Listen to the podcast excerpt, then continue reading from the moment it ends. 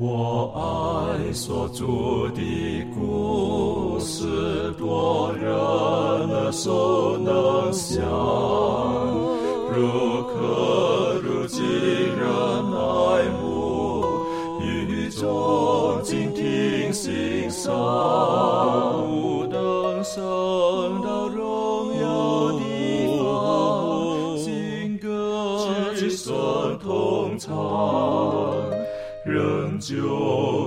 主的故事，永远传讲不完。我很难说那故事，永垂不朽传万代，在天仍然的诉说主耶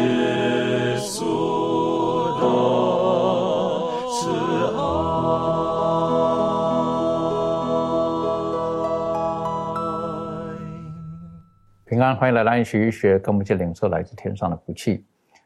在基督教界有很多的教会，他们都相信灵魂不死。啊，这个跟我们所学习的、跟圣经当中的教导，的确是有很大的出入跟冲突。今天呢，我们就会特别提出来，在圣经当中有一些经文，可能他们常常用来证明说灵魂不死的这一部分呢，来告诉我们圣经正确的教导到底是如何。在我们进入今天学习之前，我们去低头，我们恳求圣灵教导我们。我们请加勒，我们做开始的祷告。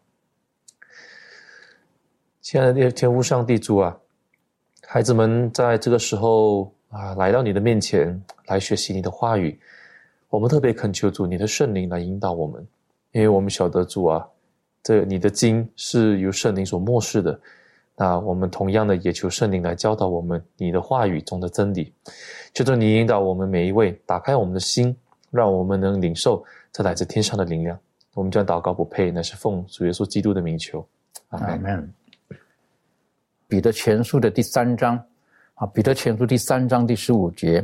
只要心里尊主基督为圣。有人问你们心中盼望的缘由，就要常做准备，以温柔敬畏的心。回答个人，这里彼得提醒我们，我们要常常做好准备，常常做好准备。好，准备什么？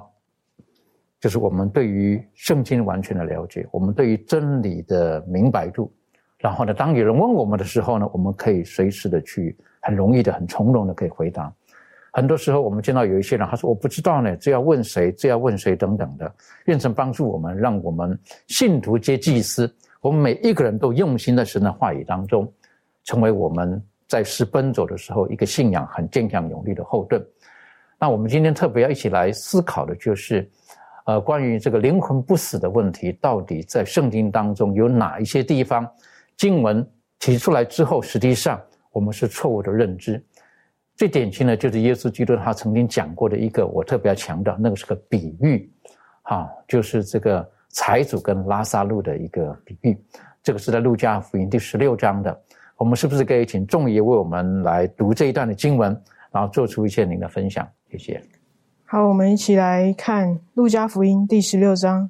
第十九节到三十一节的这段故事。圣经上说，有一个财主穿着紫色袍和细麻布衣服，天天奢华宴乐；又有一个讨饭的，名叫拉萨路。浑身生疮，被人放在财主门口，要得财主桌子上掉下来的零碎充饥，并且狗来舔他的疮。后来那讨饭的死了，被天使带去放在亚伯拉罕的怀里。财主也死了，并且埋葬了。他在阴间受痛苦，举目远远的望见亚伯拉罕，又望见拉萨路也在他的怀里，就喊着说。我主亚伯拉罕啊，可怜我吧！打发拉萨路来，用指头尖呃沾点水，凉凉我的舌头，因为我在这火焰里极其痛苦。亚伯拉罕说：“儿啊，你该回想你生前享过福，拉萨路也受过苦，如今他在这里得安慰，你倒受痛苦。不但这样，并且在你我之间有深渊限定。”以致人要从这边过到你们那边是不能的，要从那边过到我们这边也是不能的。财主说：“我主啊，既是这样，求你打发拉萨路到我父家去，因为我还有五个弟兄，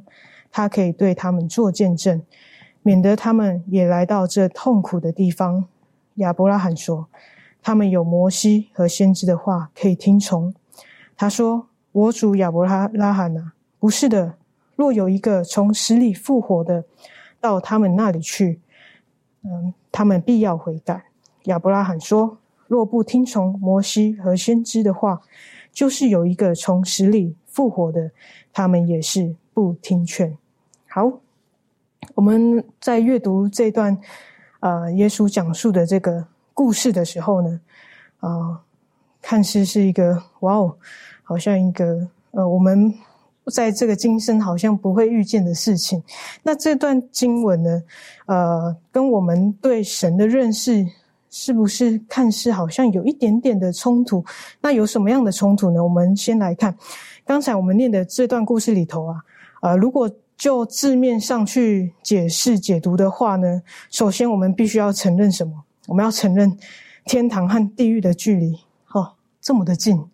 然后呃，多近呢？近到可以让两地的这个居民可以进行对话。就像我们刚刚从这个二十三节一直读到三十一节，我们看到这个天堂的人竟然可以跟地狱的呃这个呃财主进行对话，然后呃再来呢，我们还要。从字面上来解释的话，我们还要假设说，在来生的时候，当身体已经躺在坟墓里，啊，可是呢，会仍然有一个意识，什么样的意识呢？你的眼睛、手指、舌头，甚至都会感觉到有口渴的，是有这样的，好像一个灵魂出窍的感觉。呃，对。那如果从字面上来解读的话，好像看似是这样的意识是是存在的吗？那？可是呢，如果我们去思想，如果这真的是我们人类死后的状态，那么为什么我们又要说天堂是一个很欢乐、很幸福的地方呢？呃，为什么我这样说呢？呃，因为如果我们刚刚阅读的话，我们看见天堂的人可以跟地狱的人呃面对面，然后可以跟他们直接的说话。那你去想一想，如果呃今天我们在天堂好了，那当我们往下看看地狱的时候，我们看见有很多的人，然后在这个当中，却看见自己的家人的时候，看见自己的亲人的时候，你的感受是什么？那个感受应该是不太好受的。那甚至你还可以跟他们对话，他们可能会在地狱里跟你哭喊说：“哦，拜托你拿一点水过来吧，我真的好渴。”那我们想一想。就对父做父母的来说，他们怎么能够忍心的在天堂看着自己心爱的孩子在地狱里面不断的痛苦，然后感到那种好像我们所谓的天堂会带来幸福的这种感觉呢？我们不要说在天堂地狱了，如果我们在说这个世间，呃，我们活在这个世间的时候，就连我们在呃医院当中看见我们的病人身上插满了管，嗯，插满了管子，然后。呃，不能吃，不能喝，也不能睡觉的时候，其实，在在世间，我们就能体会到那种痛苦跟难受了。那更何况我们在天堂还要继续忍受这样的感受呢？所以，嗯，当我们再去阅读到启示录二十一章第四节的时候，这里，呃，上帝给了我们一个应许，是这样说的：我们不再有悲哀、哭嚎、疼痛。那如果其实录书里面的应许是这样说的话，那跟我们读的这篇故事里头，是不是就截然不同，就是互相违背的呢？呃，如果我们是坚信在这个故事里头是这样的教导的话，可能你到了天堂，你会跟主说：“我在这样美好的国度里面，为什么你还要让我受尽这样的不安，还有难受呢？”所以呢，这种不连贯的教导，许多呃圣经学者。呃，将这种呃，将这个财主还有拉萨路的故事呢，视为是一个呃深思还有警惕的比喻。那有一个学者呢，他叫乔治拉德，他也说这个故事很可能是一个比喻。他利用当时犹太人的思想，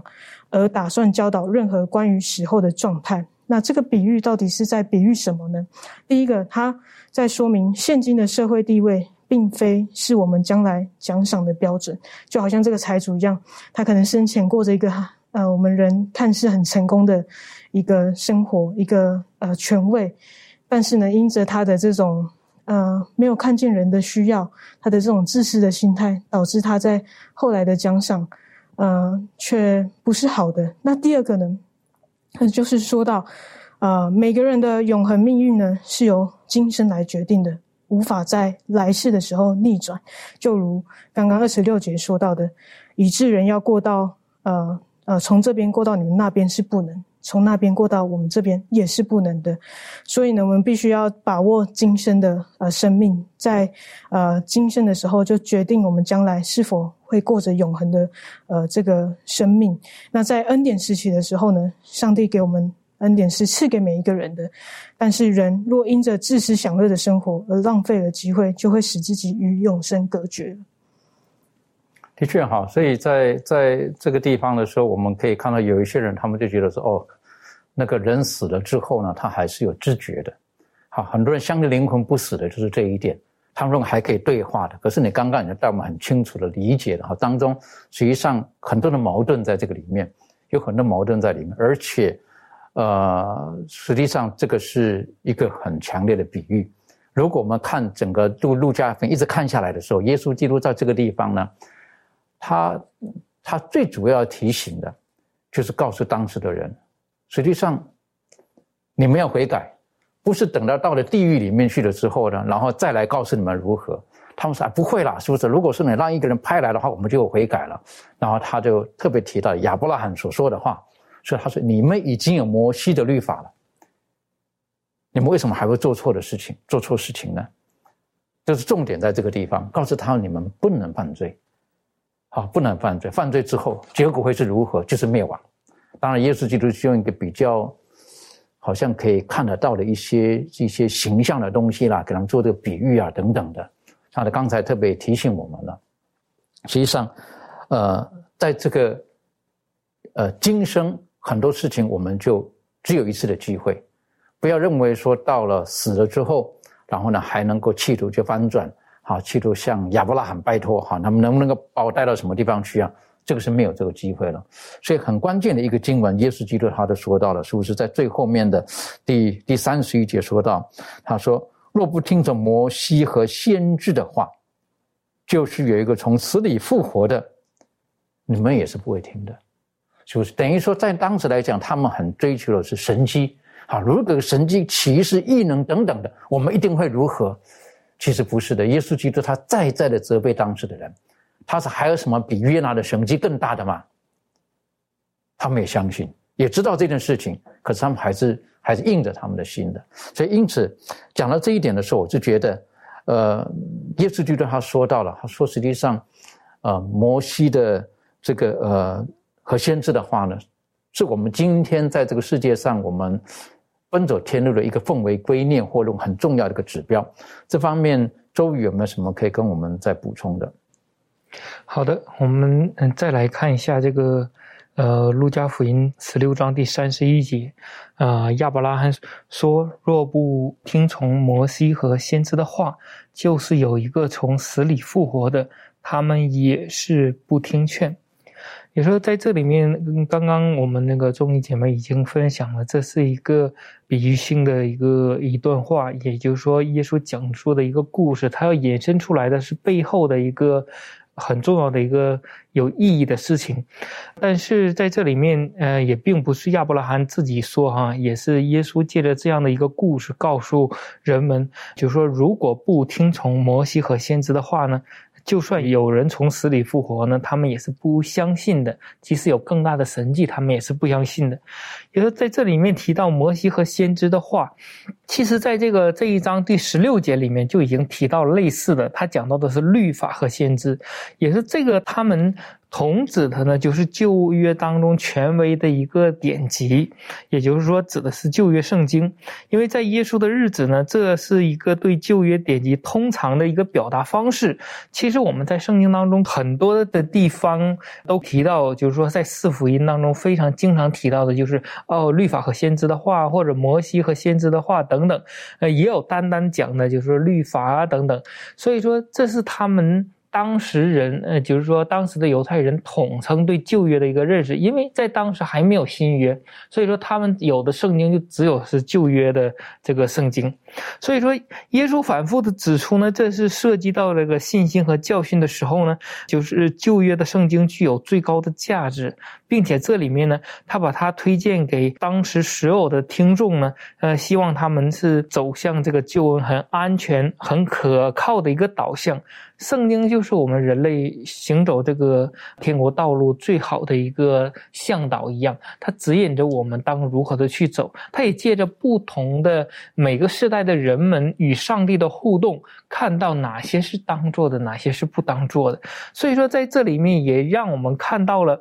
如果说不听从这个，也说呃不听从上帝的话，因为圣经就是上帝所漠视的嘛。如果不听从上帝的话，或者说不照着圣经的做，没有圣经都没办法感动这个人的时候，即使有再大的神迹，他也是没有用的。其实我们。当我们看这一章的时候，我们知道这一段话，它其实是对这个文士和法利赛人这些人讲的。但是我们知道，当我们阅读了圣经，发现这些文士和法利赛人，他们与耶稣对话的时候，看到耶稣行神迹的时候，甚至他也看到了死人复活。但最后他们仍然是不信的，最后他也是将耶稣送到了十字架上。甚至我们看《使徒行传》的时候，当这个保罗和这些使徒去传福音的时候，也会常常有他们的身影，都是将他们去上告，然后被巡抚被什么抓住，然后呃也要将他们呃就是说杀死等等。所以说在这里面，让我们真正的可以从这些人的身上学习到的教训，就是我们。如果说不相信圣经的话，如果圣经都没办法引领我们的话，即使有再大的神迹，我们也不会相信。甚至有一些解经学家也认为，在这个不久之后呢，耶稣真的让拉萨路复活了，并且呢，这个拉萨路就在他们的村庄来回行走的时候，就是一个活的见证的时候，这些人也没有相信。所以说，在这里面对我们是一个一个谨慎的一个警告也一样。让我们真正的是能重视这样的事情，让我们的心真正的时常让圣灵感动，让我们可以软化，而不是刚硬，不会接呃任何圣经也好，或者说任何耶稣对我们的教训都没办法感动的时候，那个时刻已经是很晚了。的确哈，所以当我们如果每一次在读到路加福音的这个比喻的时候，小心不要进入那个误区，认为那是一个死人之后的一个对话。接着呢，我们再看圣经当中也有一个经文，可能会有一些争议的，就是在路加福音第二十三章，路加福音第二十三章的第四十三节，这个经文也是，呃，我们可以再好好的思考一看啊，其中有一些很重要，我们需要学习的，特别请庭轩我们读这个经文，然后做出一些您的分享？谢谢。好，嗯，那我们一起翻开在路加福音二十三章的第四十三节。呃，圣经这里就说，耶稣对他说：“我实在告诉你，今日你要同我在乐园里了。”好，关于这段经文呢，相信大家可能最有呃问题的意思就是说，呃，究竟耶稣的意思到底是说，今日我实在告诉你，还是在说今日你要同我在乐园里了？那关于这个答案呢，我觉得我们可以从三个地方来去思考一下。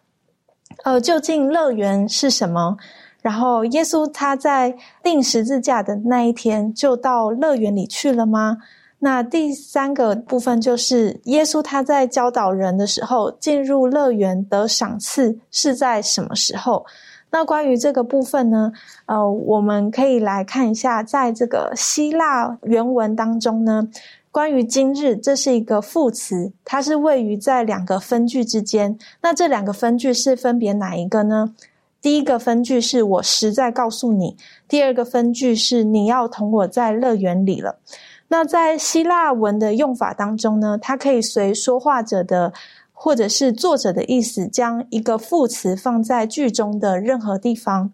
呃，所以说从这样子的一个结构来说，我们可以根据刚才三个提问，然后来一起找答案。那第一个部分呢，就是耶稣提到说。同我在乐园，这个同我，我们可以怎么来看？那在约翰福音的第十四章的时候，一到三节这边，我们可以先来看一下这个经文。呃，圣经这里头就说：“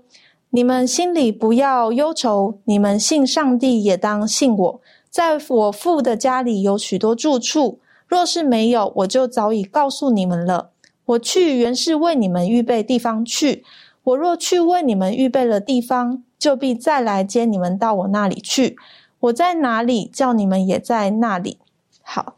那这个第一个内容呢，是离耶稣向这个强盗发出应许不到二十四小时的时间，在被卖的前一夜，他对十二个门徒所说的话。然后呢，在三天之后，我们可以看在约翰福音的第二十章十七节。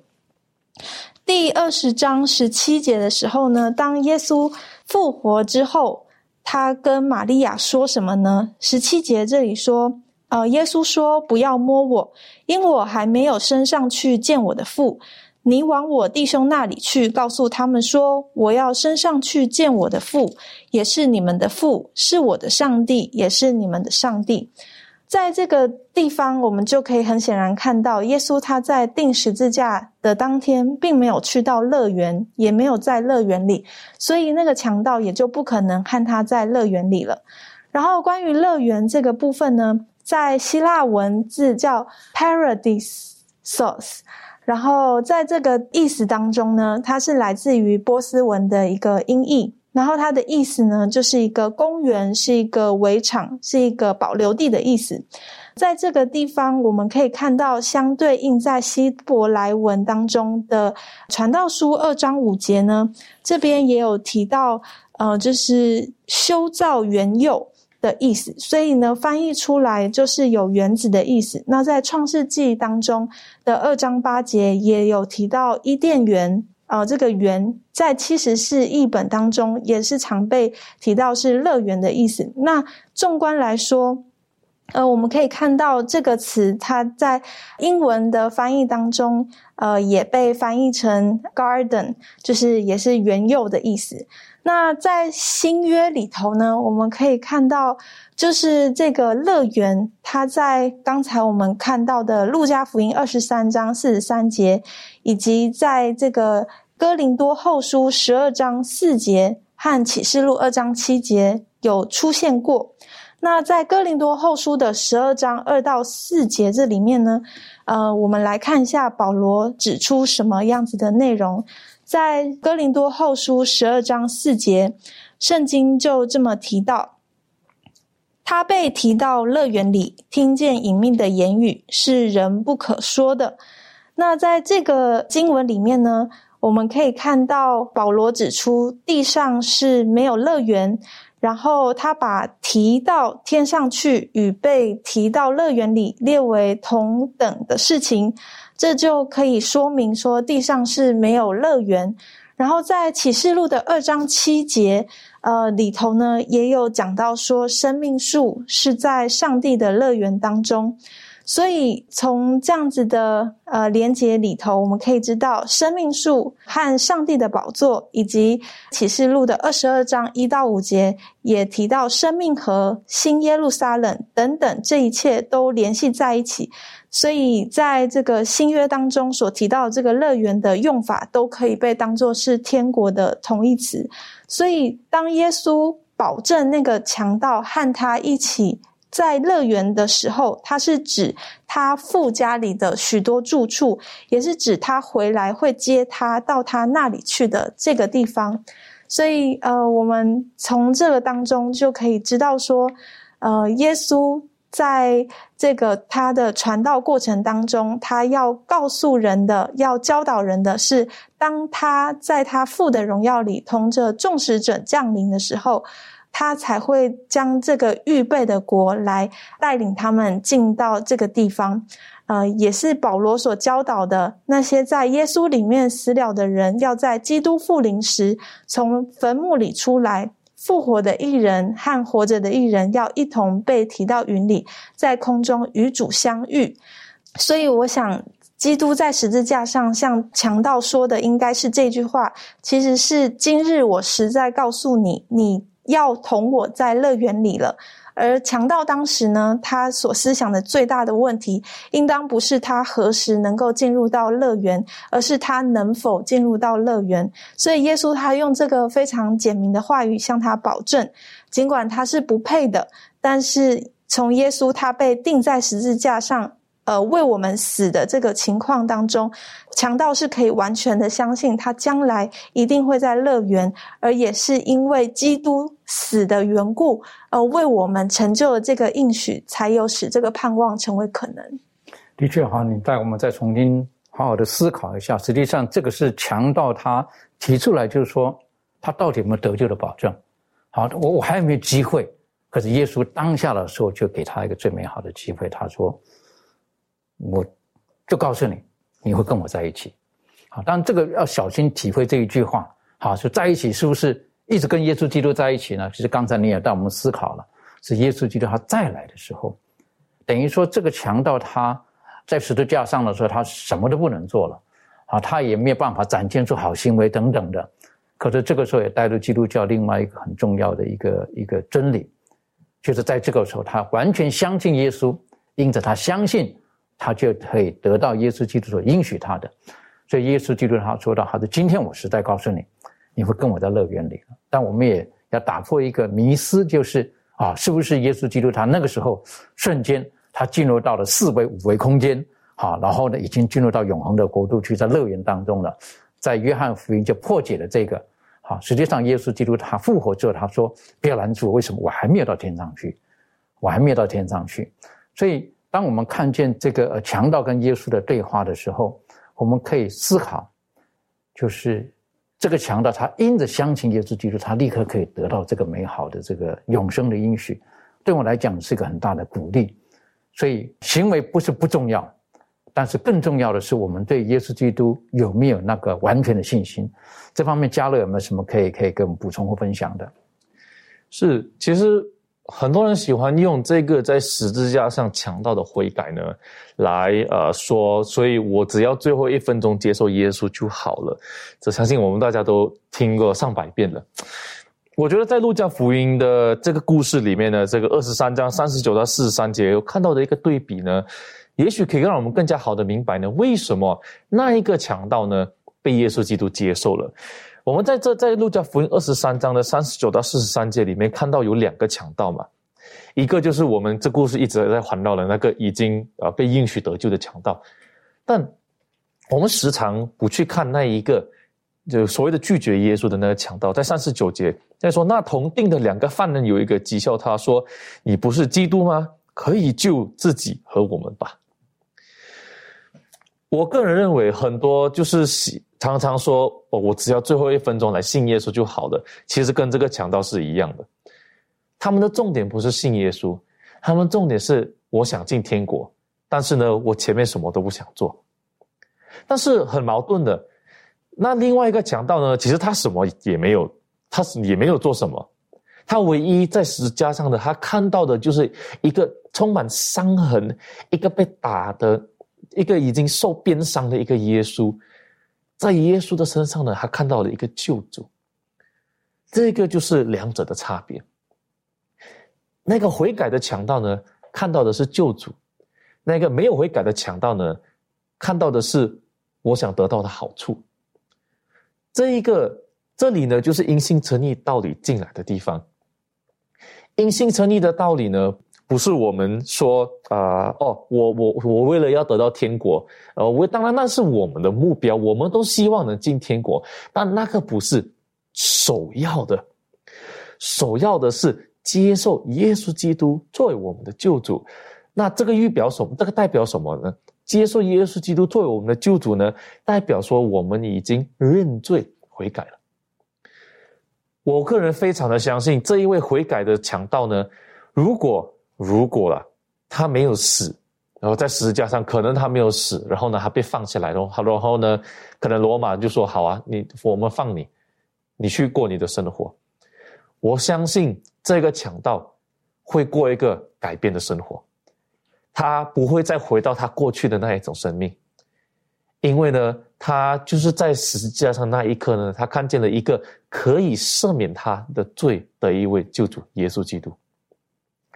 而他找到了这一种原谅。我觉得这个就是我们常常在谈到救赎的计划跟得救的时候常常忽略的一点。当然得救是一点，但是更重要的是，我们得救的原因是因为我们被赦免了，因为我们是罪人。在因信诚意里面呢。如果我们不先看见自己有罪、有需要耶稣的话，那我们不会来到耶稣的面前。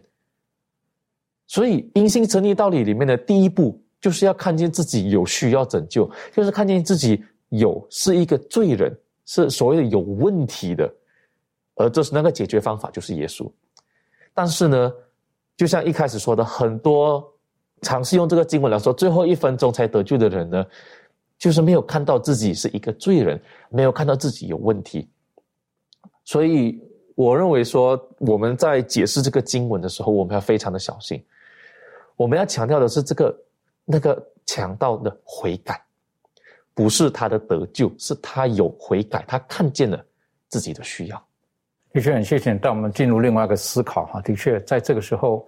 呃，我们可能不是单单看到强盗，不只是希望进到乐园当中，而是他生命的改变，因为他看到了耶稣基督，唯有耶稣基督能够带给他救赎，所以他他的希望，他说，呃，这个求你纪念我，好，在这个时候，等于说他他希望能够跟耶稣基督在一起，而不是说这个呃在乐园当中，所以现在呢，他跟耶稣基督在钉在十字架上面，好像同样的遭遇，可是他们的背景完全不同，因为耶稣基督是完全没有犯罪的。而他是因为他的罪，所以他看见这一幕的时候，他的生命被触摸到了。就像你刚刚提到，如果他有机会在世界上在在过生活的时候，他的生活生命可能会不一样，他的生活可能是完全不同的。我们在思考到另外一个问题，哈，的保罗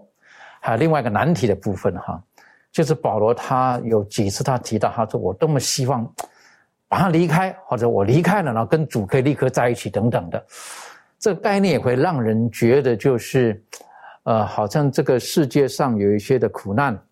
啊，然后保罗想要逃脱，啊，亦或是说，当一离开了之后呢，他马上可以跟耶稣基督立刻在一起了，好，这个也会不小心会进入到一个误区，可以请立伦带我们来看看有关的一些经文，然后做出一些分享，谢谢。好，那我们就先看圣经的两处经文，第一个是在菲利比书的第一章。二十一到二十四节，经上记者说：“因我活着就是基督，我死了就有益处。但我在肉身活着，若成就我功夫的果子，我就不知道该挑选什么。我正在两难之间，情愿离世与基督同在，因为这是好的无比的。然而我在肉身活着，为你们更是要紧的。”好。那我们再看另外一个经文，是在《铁沙罗尼迦前书》四章十十三到我们看到十七节。好，圣经经上记者说：“论到睡了的人，我们不愿意弟兄们不知道，恐怕你们忧伤，像那些没有指望的人一样。”我们若信耶稣死而复活了，那已经在耶稣里睡了的人，上帝也必将他与耶稣一同带来。我们现在照主的话告诉你们一件事：我们这活着还存留到主降临的人，断不能在那已经睡了的人之先，因为主必亲自从天降临。有呼叫的声音和天使长的声音，又有上帝的号吹响。那在基督里死了的人必先复活，以后我们这活着还存留的人必和他们一同被提到云里，在空中与主相遇。这样，我们就要和主永远同在了。那在这个两处经文呢，我们就可以看到说，保罗他是期盼说，在基督复临之后呢，可以跟基督同在。那他明白说，他的存活是在基督里的，然后是跟基督联合的。那他所思所想呢，都是以耶稣基督为中心，而且呢，他的一切都是在耶稣基督的掌管之下。所以呢，他这里就说到说，就算他死了，也不会有什么样的损失。然后死呢，不会破坏他属于。跟上帝之间的这个关系，跟救主的这个保障，反而是益处更多的。那失去的呢，不过是世上的这些呃诱惑啊、试炼啊、劳苦、愁烦等等的，然后得到的是不朽的生命跟荣耀。那我们在看经文的时候呢，特别在这里呢，他就讲到一句话，他讲到说。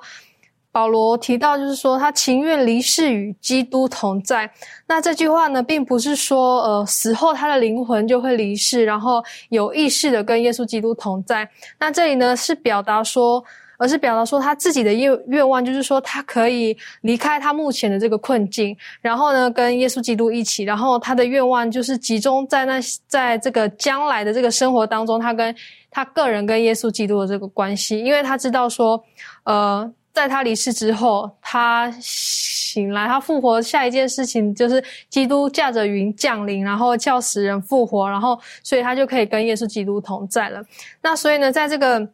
经文当中呢，就是也告诉我们说，呃，保罗他很明白说，如果必定要经历死亡的话，那么他期望能够在坟墓中安息，然后呢，直到耶稣复临的日子。再来这样子，然后而且呢，他就可以复活，得到永生。这样子呢，他就可以永远跟基督同在了。的确，哈，这个是保罗他他的希望。哈，我们晓得他在写菲利比书的时候呢，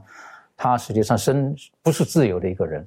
啊，他不自由的人。然后他身体上可能也受到了一些的苦难，特别是我们晓得在罗马的监狱当中，可能非常的潮湿，所以他身体也很不舒服。啊，在这个时候，那他有的时候在苦难当中，有的时候我们会呼求的希望。结束这一切吧，好，结束这一切。那有人可能就误解，就觉得是保罗就觉得说，宁愿选择他一离开之后，马上跟耶稣基督在一起。但如果我们晓得，实际上跟耶稣基督在一起，不是离开苦难之后才会开始。实际上，在苦难当中，我们要觉得我们就是与主同行的。因为与主同情，跟耶稣基督在一起，才会苦难临到我们。但是当保罗说这个话的时候呢，让我们可以理解一点，就是如果他可以选择，好，在今天这苦难当中，亦或是能够脱离这个苦难，能够跟耶稣基督在一起，在那永恒的国度当中，那当然那是一个。呃，那是一个好的无比的，好，所以因此呢，我觉得我想请问一下仲怡哈，这个有的人可能就用保罗的这句话就觉得说，哎呀，我死了算了，为什么？因为我死了马上跟耶稣基督在一起了。特别有的基督徒可能有这种的概念，这方面你有什么要去纠正的？好，那我们基督徒就像主持人说的，很多时候我们在困境的时候，常常会说一句：“主啊，你什么时候来？”就是等你等了好久。我已经，我已经待不下去这个环境、这个世界了。嗯，你不来的话，那不如你让我死好了。那可是呢，我们看见保罗他主张的不是像这些活得精疲力尽的人一样，呃，好像是活得再也没有什么快乐啊，也不是像这种悲观主义的人说，哦，人生不值得我继续活下去。他更不是像一个厌倦世事，呃，这种世界上所有操劳的这种基督徒一样，害怕人生中会继续的面对所有的试炼，还有是在迫害中，然后结束生命。他也更不是像当时我们看见的这个先知伊利亚一样，他因为失望、害怕，躲起来向上帝求死的那种状态，并不是，都不是。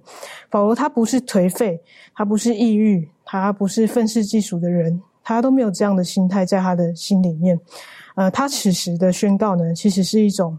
为着一个比他自己前途更崇高的一个呃目标。他说呢，就如刚才呃呃我们前面的分享说到，他说我死了就有益处，就对一般人来说，哦，死亡好像就是啊失去了一切。那为何保罗要说死了有益处呢？我们可以看见保罗呢，他不并不是说好像死了就是哦，我要我就要逃避一切，就好像这种面对人生很消极的这种人一样。他不是要这样子。他这里的艺术不单单是说死了能够脱离世上的痛苦这么简单而已。他保罗知道呢，因为一个基督徒死了呢，他的呃益处更多，更多的是什么呢？就是可以与主同在。那同时呢，我们在这个菲利比书里面也看见，那么保罗为什么会在这个生与死之间，呃，这个两难之间挣扎徘徊呢？啊，因为呢，他知道他如果继续活着的时候呢，呃，表示他还可以继续带领更多的人归主，然后为主结出更多福音的果子来。那可是同时他也知道，如果他若是死了，他就能够有与基督同住的这样的喜乐。所以今天当我们在困难的时候，遇到呃这种险境的时候，我们呃不要。不要害怕说哦，好像主都还不来救我，或者是我好想好想要求死的那种心态，并不是，应该是我们在困难当中，我们依然继续的坚信对神有信心、有盼望，即便我们真的失去了我们的生命，在这种呃挑战当中，或者是困境当中失去了生命，我们也不害怕，因为我们知道接下来我们要面对的就是永远与主同在。的确哈，这个是我们要握住的应许。哈，当如果我们真的休息的，当眼睛在打开的时候呢，我们就能够与主永远同在。在圣经当中，还有一个比较困扰的那个经文，啊，是在这个彼得他所写的书信《彼得前书》这个地方的经文，是在三章十三到二十节。可不可以请加来为我们读的经文，然后提出一点这我们要注意的地方？嗯，我们一起来看一下《彼得前书》三章的第十三。到二十节，经上说：“你们若是热心行善，有谁害你们呢？你们就是为义受苦，也是有福的。不要怕人的威吓，也不要惊慌，只要心里尊主基督为圣。有人问你们心中盼望的缘由，就要常做准备，以温柔敬畏的心回答个人，存着无愧的良心，叫你们在何事上被毁谤，就在何事上可以叫那诬赖你们在基督里有好品行的人自觉羞羞愧。”上帝的旨意若是叫你们因行善受苦，总强如因行恶受苦。因基督也曾一次为罪受苦，就是义的代替不义，不要引我们到神面前。按着肉体说，他被致死；按着灵性说，他复活了。他借这灵曾去传道给那些在监狱里的聆听，就是那从前在挪亚预备方舟，上帝容忍等待的时候不信从的人。当时进入方舟借着水得救的不多，只有八个人。这个是非常非常有趣的一段经文，因为它就像牧师您说的，就这真的是很困扰的一个经文。但是呃，神神学生都喜欢折磨自己，对。但这种经文呢，其实这一个经文，呃，你说要探讨它每一个细节嘛，我们今天没有时间去看每一个细节。但是我们来看它的核心问题在哪里？它的核心问题在十八节还有十九节。十八节，十八节的时候告诉我们在后半段，他说按着肉体说他就是耶稣被致死，按着灵性说他复活了。然后这个复活怎么样呢？十九节就说耶稣，然后指着耶稣曾去传道给那些在监狱里的聆听。他说借着这个灵，简单的来说，很多的学者都认为说耶稣在灵性上复活了。然后呢？根据十九节告诉我们呢，他去做了一些事情。那基本上呢，学者有两个看法，就是认就有两个有两个核心看法。第一个就是说，我们最常听到的，耶稣就是去去哪里呢？去到就是啊，在挪亚的时代，因为二十节告诉我们说，这个事情跟挪亚的洪水的时代有关系。挪亚时代死了的人，就是没有相信的人呢，去跟他们传道，让他们悔改。这是一个最常听到的，另外一个呢是耶稣去跟堕天使呢去传道，然后呢还有第三个比较少听见的，但是就是传道以外的，就是耶稣去啊去怎么说啊宣告他的得胜啊宣告他的得胜，我们其实不需要一个一个去看，因为呢。这一些说法的根本根基呢，就是在于说耶稣在灵性上，然后耶稣在死的时候有一个灵，然后呢他去做了这些事情，这个是他最根本的问题。那当然，我们单单从圣经里面来看呢，《传道书》九章五节六节就告诉我们，人死后就像睡着了一样。这是我，特别是我们的教会是非常非常强调的一个要道。那可能你可以说啊，可是耶稣不一样啊，耶稣是神，所以耶稣有跟我们有耶稣有一个灵，他可以到处飘，对。那我们来看一节经文好不好？因为他这里呢。这里的那一个呃假定呢，就是耶稣死的时候呢，他的灵去做的这些事情。我们来看一下刚刚呃庭轩姐妹前面带我们看的其中一个经文，就是在这个约翰福音二十章第十七节。那时候玛利亚过来的时候，她看见了耶稣，但是耶稣说什么？不要碰我，什么原因？我还没有升到天上去见我的父。那这句话本身有什么特别意义吗？我们如果知道说，在约翰福音里面，在这一个啊六章六章三十八节，六章三十八节的时候，耶稣说什么？耶稣说：“我来到这个地上是要怎么样？不是要行，不是要完成我的旨意，乃是要完成我天父的旨意。”那如果你把这些全部凑起来的话，如果耶稣在死的时候呢，有一个灵魂，而他在这个世界上的的这一个任务，就是要完成天父的旨意。那耶稣的这个灵魂死了之后，为什么不马上先去找天父？合理嘛？比如说今天有一个人给了我一项任务做，我做完了之后，我不第一时间回去找那个人，跟他说我完成任务了，我到处跑，跑了可能一大圈。我再回来跟他说：“哦，我做完了你的任务。”感觉很奇怪。可是耶稣呢，却在他复活的时候呢，说：“我还未见到我的父。”耶稣来到这世界上，特别是在十字架前的那一刻，为什么？为什么耶稣那么多的这一个、这一个啊煎熬啊？为什么耶稣那时候那么害怕上十字架？就是因为他除了担心他跟天父会被隔绝以外，他不晓得，他不晓得他所做的这件事情是否足够满足他原本要来完成的任务。如果耶稣死了之后有一个灵魂，那他为什么要去传道？他为什么要去找堕天使？为什么不直接先去找天父，说我的任务已经完成了，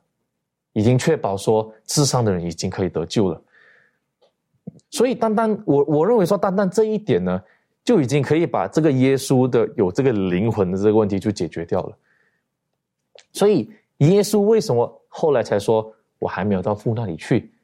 因为为什么？因为那三天他确确实实死了，真的真的就是睡着了，他没没有任何的事情发生。那他既然这样的话，这一个去监狱里传道是什么意思呢？我们教会一般相信说，这个监狱里传道呢，是指着耶稣那时候呢，那时候呃，在挪亚的时代，挪亚时代的时候呢，借着挪亚向世界发出警告，说耶稣说这一个洪水要来了，你们要悔改，但是他们却没有接受。我们其实在这个经文，我们可以看很多的这一个呃原文啊、希腊文啊，去一个字一个字去挑，但是。老实说，这一段经文呢，至少这一段经文呢，在原文上面来看呢，其实很多问题没有办法解决，因为呢，就算从原文来看呢，很多学者，包括本会的，都没有办法很一致的给一个答案。但是呢，我个人非常相信的是，在一个圣经里面，一个圣经章节，当我们没有办法解释它的时候，那我们不要一直在啊琢磨在这一个经文，我们要去到其他地方。我觉得这个就是圣经最特别的地方，所谓的以经解经，互它前它是互相呼应的。我们不一定要永远一直看这个经文，我们要看整本圣经怎么告诉我们，然后呢再去判断这一个经文的这一个说法是什么。所以我认为说这个啊灵魂，耶稣的这个传道，并不是指着说他确实有一个灵魂，然后确实去传道或者是去宣讲什么，他确确实实就是死了。的确好，谢谢你带了我们从某某一个角度来思考这个问题。但是，当我们看见这个经文的时候呢，我觉得我们不要进入到误区，就是刚才加勒提醒我们的，耶稣基督他的他的，我们会把这个二元论哈，就把肉体跟灵魂分开来，然后呢，灵魂去单独做一些事情，特别讲出这个灵魂跑到监狱里面去。那我们要看到下面那一节特别提到的，就是，呃，在在这个监狱的含义当中呢，就是被应该是说。就是被罪给辖制的人，凡是被罪给框住的人呢，他们都在罪的监狱当中的。而耶稣觉得他主要的目的呢，就是到监狱当中去，使监狱当中的这些生灵都能够得救。诚如当时在挪亚的时候，他透过了挪亚来完成了这个工作。因此呢，在当时整个这洪水时代的那个罪恶的监狱当中，有八个人得救了，就是挪亚一家的人。所以在这边我们。绝对不应当去就照字面的就这么解释的，就是说，哦，所以耶稣基督他的这个灵呢，然后呢，他就就呃脱离了他的肉体，然后呢就进到了这个监狱当中去，啊，就真的今天的监狱啊，不是这样子解释这个东西的。愿上帝帮助我们，像刚刚加了最后提醒我们的，当我们看圣经的时候呢，我们可能要从各方面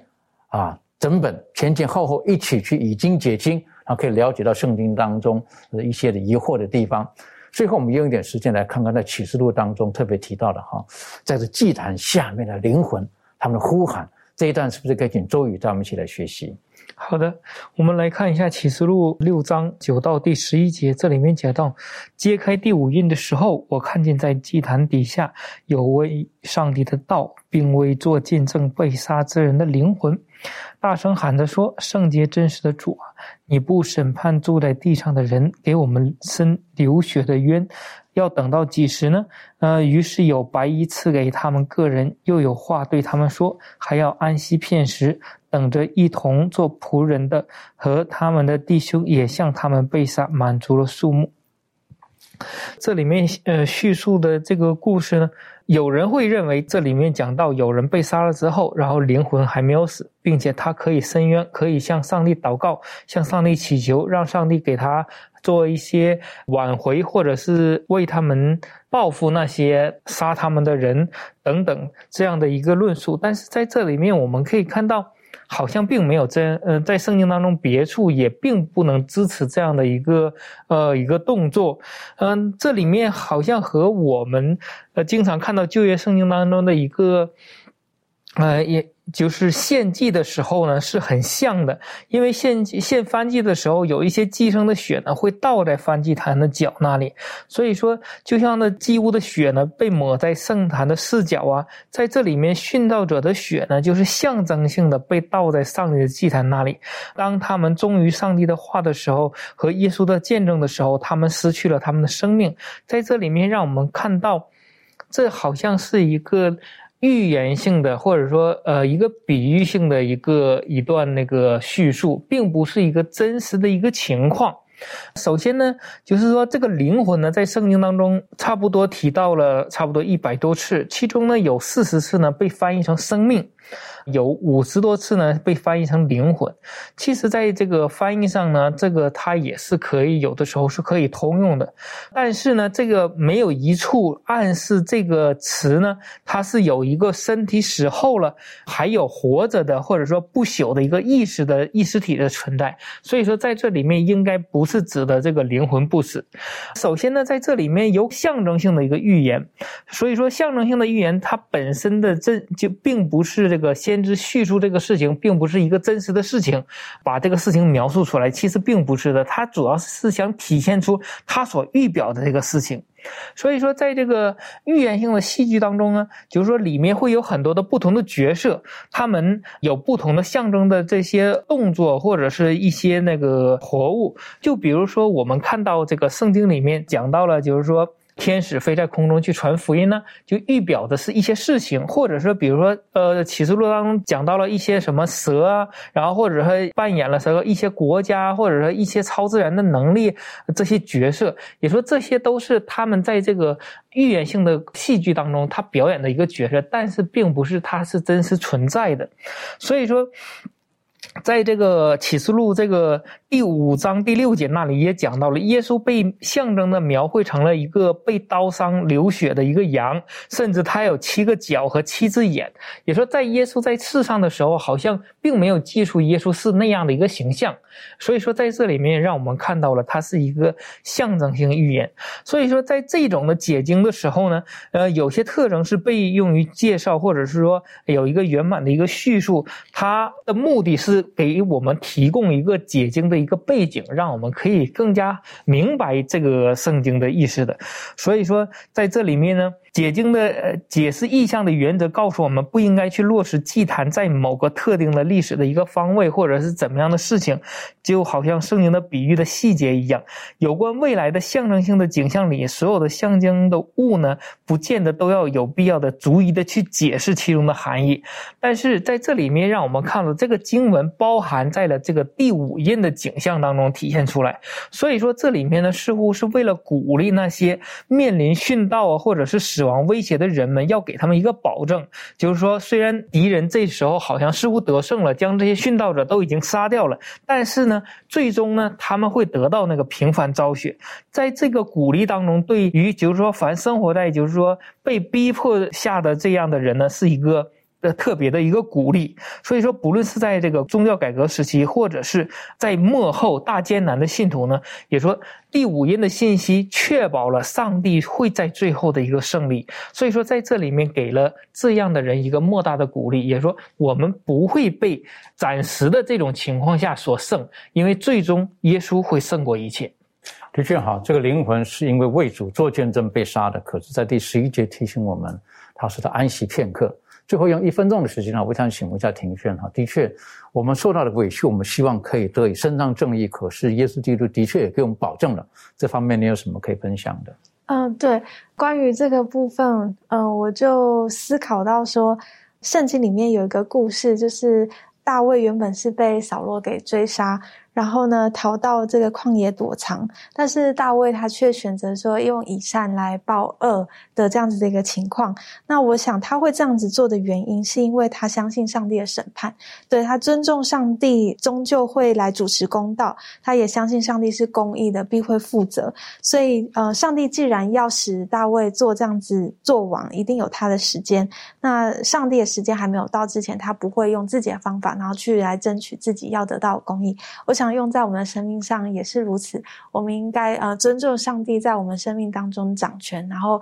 来为我们啊这些可能我们的冤屈、我们的感受到了不公义的对待，然后得到一个最终的审判，最终给我们一个最公正的一个回报，这样子。谢谢您哈，的确我们要握住耶稣基督的应许，哪怕在世界上我们可能受到了很多的委屈苦难，但我们相信神最终会将最公正的公义再一次的还给他忠心的子民。愿上帝帮助我们，我们一起低头做祷告。